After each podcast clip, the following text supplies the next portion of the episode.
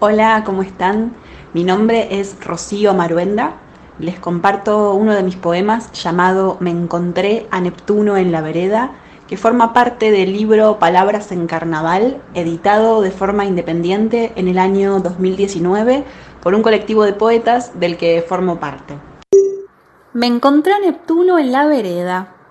Yo iba caminando, creando película de ideas, tratando de calmar las ansiedades que me genera pensar en cosas que nunca me van a pasar. Y ahí lo vi. Estaba solo, completo, plastificado, atractivo y expectante. Confieso que ante el riesgo de lo simbólico dudé tres segundos en levantarlo.